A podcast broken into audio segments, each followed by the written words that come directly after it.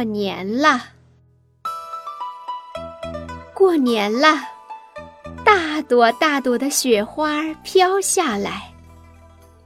小花猫、小黄狗和小白兔在一起聊过年。小花猫说：“喵，过年了，过年了，我想吃一条大鱼。”小黄狗说：“哦哦。”过年了，过年了！我想吃两根肉骨头。小白兔想了想，说道：“嗯，过年了，过年了！我想吃三根胡萝卜，加上两朵大蘑菇。”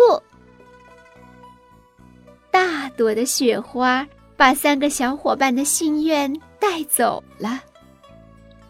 小花猫回到家。妈妈做好了一条美味的大鱼等着他，说道：“宝贝，回家笑哈哈，我们一起过年啦！大鱼好香啊！”小黄狗还没进门，就闻到骨头香，哈！妈妈真的做好了一盆肉骨头，妈妈开心地说。宝宝回家笑哈哈，我们一起过年啦！骨头真香。小白兔走进屋，妈妈端上了一盘胡萝卜，胡萝卜上还有两朵大蘑菇。小白兔很奇怪，妈妈说道：“宝宝回家笑哈哈，有啥心事儿？”也瞒不过妈妈，快吃吧，过年啦！小白兔笑了。